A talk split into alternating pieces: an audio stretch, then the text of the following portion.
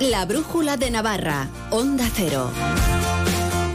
Brújula de Navarra en directo aquí en Onda Cero Navarra. Momento para hablar de la Fundación Industrial Navarra. ¿Por qué? Porque mañana celebra su encuentro anual que reúne a eso de unas 200 organizaciones socias que representan, ojo, eh, más del 90% del PIB industrial de la comunidad foral y dan empleo a 35.000 personas. Tenemos al teléfono a su directora, a Elena Alemán. Muy buenas tardes, ¿cómo estás? Muy buenas tardes, Benito. Bueno, en primer lugar, gracias por atendernos porque me imagino que teniendo asamblea el día de mañana eh, tiene que estar siendo, si no el día de hoy, una semana bastante ajetreada, ¿no? Exactamente, intentando organizar todo y tenerlo todo listo, sí.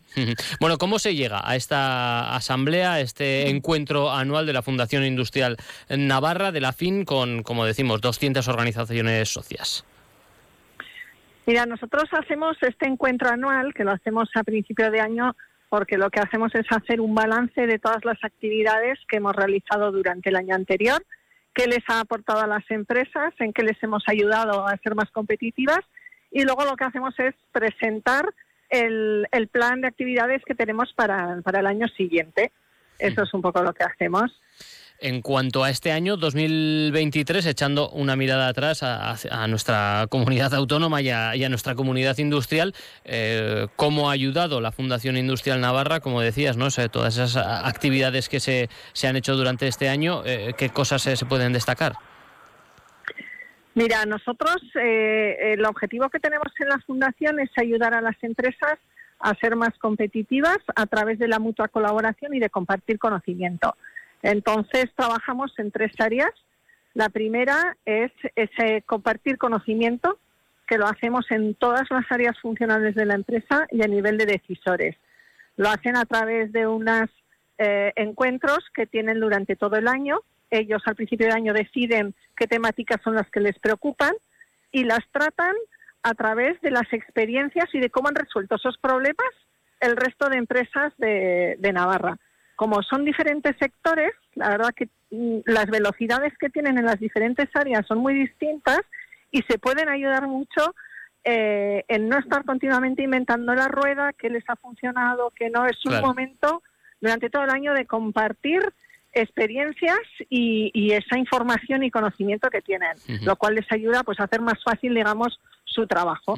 Eso es. Y luego tenemos una parte de colaboración Ahí lo que buscamos es sinergias entre empresas que tienen cosas en común. Tenemos en, eh, concreto un grupo de compras que por volumen lo que hacen es ahorrar euros, pero también lo que están ahorrando es mucho tiempo, ¿eh? desde el momento en que entre varios están comprando, digamos, eh, compartiendo esa información. y luego hacemos otra parte que es, perdona, no, no. tenemos otra parte que es la digitalización somos oficina Acelera Pyme y entonces eh, desde ahí hacemos un montón de actividades dirigidas pues a ayudarles en la digitalización de las empresas que es la manera que tienen ellos pues de ser eh, aplicando estas tecnologías ser más eficientes ahorrar costes y hacer mejor claro, y, que me imagino que, esta digitalización al final en, las empresas tiene que ser muy a medida no porque como se suele decir de digitalizar una empresa no es comprar ordenadores sino que eh, se adapte a las necesidades de cada una no Exactamente, la digitalización hay que basarla en, tres patas y si te falla una, al final se te cae y no lo consigues. La primera es la estrategia, tiene que servir a los objetivos que tiene la empresa para, para ser más competitiva y ser más rentable. La segunda es apoyarse en las tecnologías, que eso es complicadísimo, estar al tanto de todo lo que sale, porque sale a una velocidad increíble y luego cada vez con mayor potencialidad. Entonces, estar al tanto de todo lo que hay para que te pueda ayudar a alcanzar tus objetivos es una pasada. Y luego, la tercera pata es las personas, que hay que eh, desarrollar a las personas y formarlas para que sean capaces de asumir esa tecnología y de utilizarla ¿eh? y de sacarle el máximo provecho. Entonces, en esas tres áreas es donde hacemos actividades. Me parece muy interesante una de las cuestiones que has hablado al principio, esos encuentros que por traerlos un poco al idioma de, la calle también, ¿no? me imagino que son, eh, salvando obviamente mucho las distancias, como esta reunión de vecinos en los que cada vecino acaba exponiendo sus problemas y yo tengo un problema con el agua y dice, ojo, pues yo lo resolví de esta manera, ¿no? Pues llevado al mundo de, de la empresa y de la industria, ¿no? Entiendo que puede ser ser que cada departamento de diferentes empresas, eh, mismos departamentos de diferentes empresas, pongan problemas e incluso se ayuden ¿no? Eh, con sus propias experiencias unos a otros. Exactamente, lo que lo que sí que lo hacemos es un poco más organizado que una comunidad de vecinos. Por, supuesto, me, lo imagino.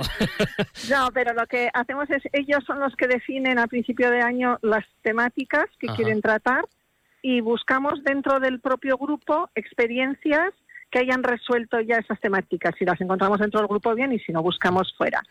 Y luego eh, sí que tenemos una cosa que es eh, que hace muy bueno que, funcionen bien y es que eh, las empresas que consideramos que son especialmente buenas en ese área ceden a sus mejores profesionales para preparar estas sesiones, es decir, para identificar y verificar que esas temáticas son de interés para el grupo, buscar esas experiencias que pueden alimentar al grupo y dinamizar la propia sesión para sacar las conclusiones.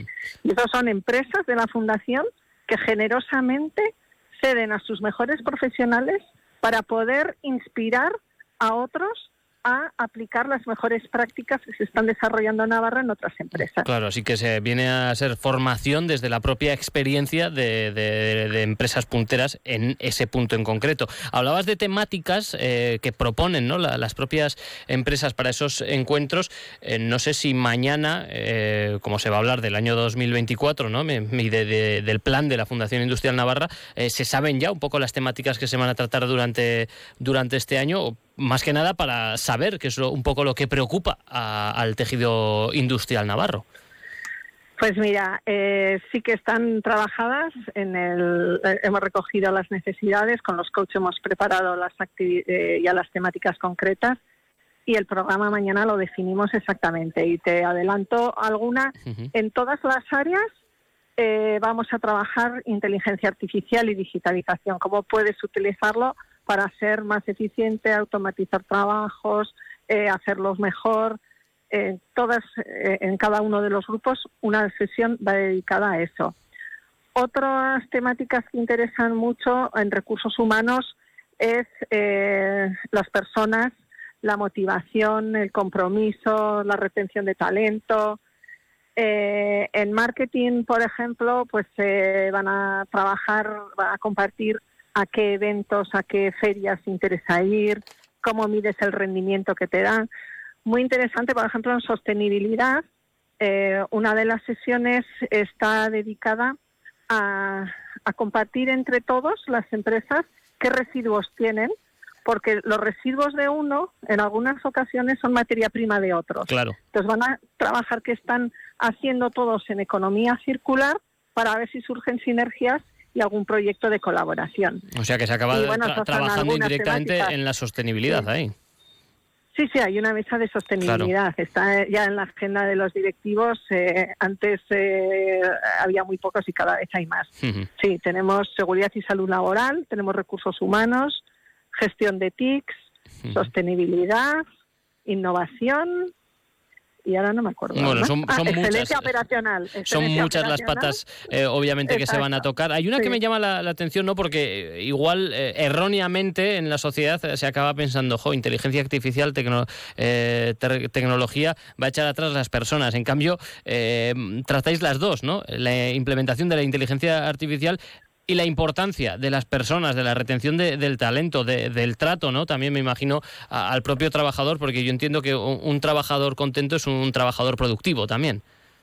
Exactamente. Nosotros, en concreto el área de formación, nuestro lema, todos los cursos que hacemos es trabaja mejor para vivir mejor. ¿eh? Si vas a trabajar de una manera más eficiente, te va a costar menos tiempo hacer tu trabajo, pues vas a poder vivir mejor y por tanto vas a ver pues más motivado, más contento, todo se, se retroalimenta.